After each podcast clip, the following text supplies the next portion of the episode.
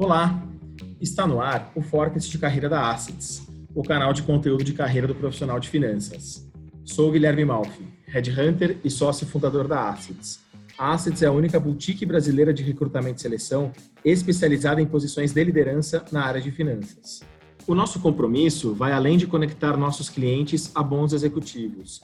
O que nós queremos é gerar conteúdos relevantes para o desenvolvimento dos profissionais da área de finanças.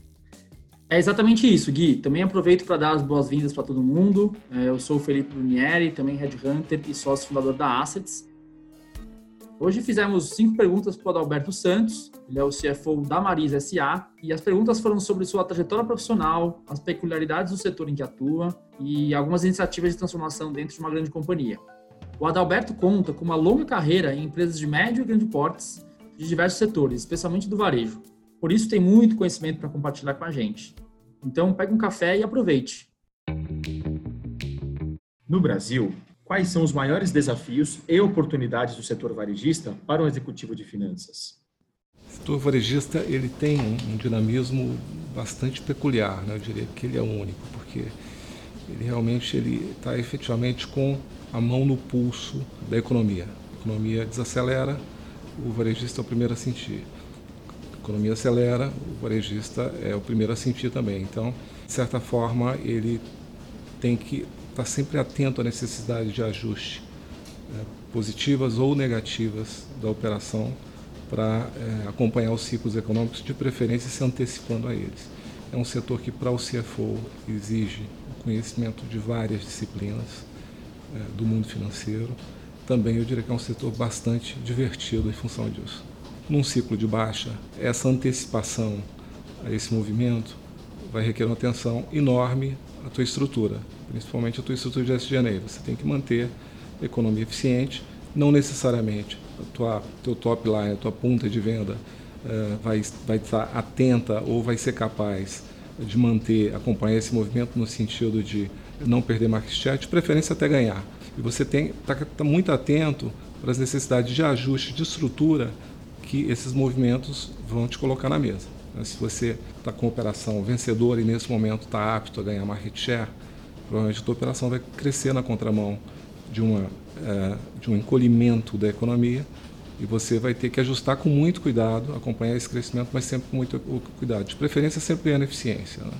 crescendo o seu SG&A menos do que o seu top line. Se você está num setor que você não vai ter essa habilidade de ganhar market share, você vai encolher junto com a economia ou até mais do que ela em alguns setores, principalmente setores que estão sendo impactados por novas tecnologias você vai ter que ser mais ágil, vai ter, vai ter, que andar na frente, vai ter que ajustar a tua estrutura mais rapidamente do que esse movimento. Oportunidades enormes, se a tua operação está ajustada, você pode sim ganhar market share no setor varejista, isso aconteceu com alguns players e com outros no mesmo segmento, às vezes no mesmo posicionamento, você viu eles passando por maiores dificuldades, tendo que fazer ajustes mais drásticos de estrutura para continuar operando. Na sua visão, quais são as principais competências técnicas e comportamentais que um CFO precisa ter para exercer também a função de RI? RI é uma arte, né? Fazer RI é uma arte porque você tem que conhecer primeiro profundamente a operação. Além do embasamento técnico, principalmente relacionado a finanças corporativas, você tem que conhecer profundamente a operação. O RI é que vai passar para os analistas informações que vão permitir a ele fazer modelagens e precificar sua companhia. Então, primeiro você tem que entender como o analista faz uma modelagem. Segundo, quais são as informações vitais. E depois ter a maturidade para ir passando essas informações para ele de uma forma gradativa, para não gerar uma leitura errada, nem excessivamente positiva, nem excessivamente negativa. Você passar excessivamente positiva, você nunca vai conseguir surpreendê-lo quando você soltar o resultado do quarter. Se você passar uma informação dados que é, façam com que ele chegue a uma modelagem, uma precificação extremamente conservadora, dificilmente ele vai recomendar que alguém compre a sua empresa. Então exige um conhecimento técnico profundo de finanças em geral, principalmente finanças corporativas. Exige um conhecimento profundo da operação e da concorrência. E exige muita maturidade na forma como você passa essa informação para os analistas e para os investidores. quais são as prioridades e os maiores desafios de se liderar iniciativas de transformação? Esses momentos de crise, como a prolongada crise que o Brasil passou, esperamos que esteja saindo, eles te obrigam a olhar para dentro e realmente ir atrás de um maior nível de eficiência. E essa eficiência existe em todos os pontos da operação. Né? Existe desde a ponta de logística, né? como você opera sua logística, como você opera sua loja, como você administra o seu SG&A, mais ou menos como o ser humano. Né? No momento que você tem uma ameaça de um ataque cardíaco, você provavelmente vai melhorar a sua alimentação e você vai atrás de fazer a sua ginástica regularmente. Então, a, a crise ela te impõe a busca por uma eficiência, seja no ser humano, seja nos, é, nos seres corporativos, né, nos organismos corporativos. A prioridade absoluta em processo de transformação deve ser sempre a estabilização do top line. Porque se você não estabiliza o top line, você ajusta a tua estrutura de SG&A, seu top line pode continuar caindo, você vai ter que fazer ajustes seguidos. Então é sempre mais dolorido. Você pode estar passando não só por uma questão de crise econômica, como, como a que nós passamos, mas por uma mudança na indústria como um todo. Essa indústria pode estar sendo, usando uma palavra que eu até não gosto muito, disruptada né, por novas tecnologias, por, por novos entrantes, enfim, por mudanças que vão muito além de uma crise econômica. Conheço uma empresa que passou por uma combinação desses fatores ao mesmo tempo. Então, se você, é, num cenário desse, não consegue é, rapidamente identificar quais são seus, os ofensores do seu top line, é um novo entrante, é uma nova tecnologia, é um novo modelo de distribuição, e se posicionar rapidamente para estabilizar seu top line, a luta vai ficar muito mais uh, dolorosa e provavelmente mais duradoura, porque você vai fazer um ajuste, período seguinte uh, o top line vai cair de novo, você vai ter que fazer um novo ajuste. Então eu diria que a prioridade sempre estabilizar a top line, depois você ajusta o resto. Mas sempre uma grande oportunidade para ganho de eficiência nesses momentos. Quais são as principais prioridades na agenda de um CFO de uma empresa em fase de turnaround?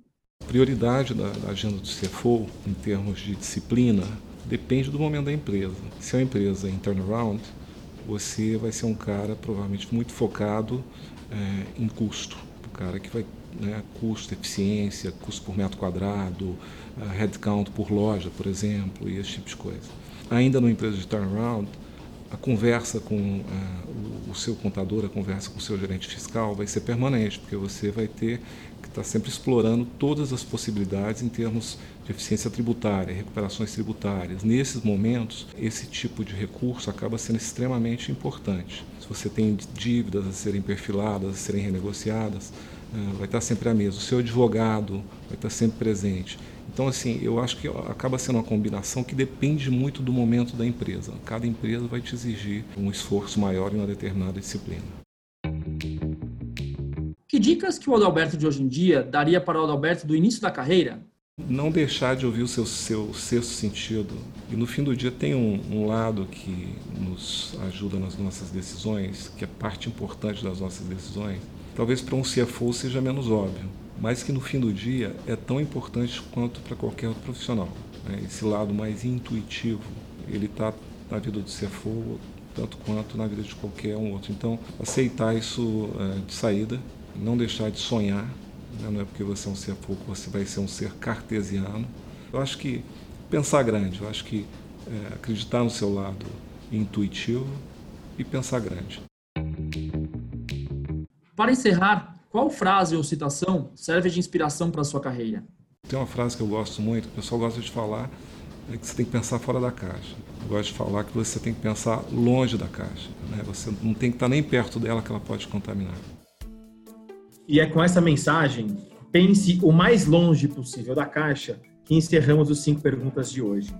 Esse formato de entrevista tem como objetivo possibilitar que os profissionais de finanças tenham acesso a grandes executivos do mercado o conhecimento de diferentes trajetórias, desafios e aprendizados nos ajudam a entender melhor as oportunidades e, com isso, auxiliam na tomada de decisões mais assertivas.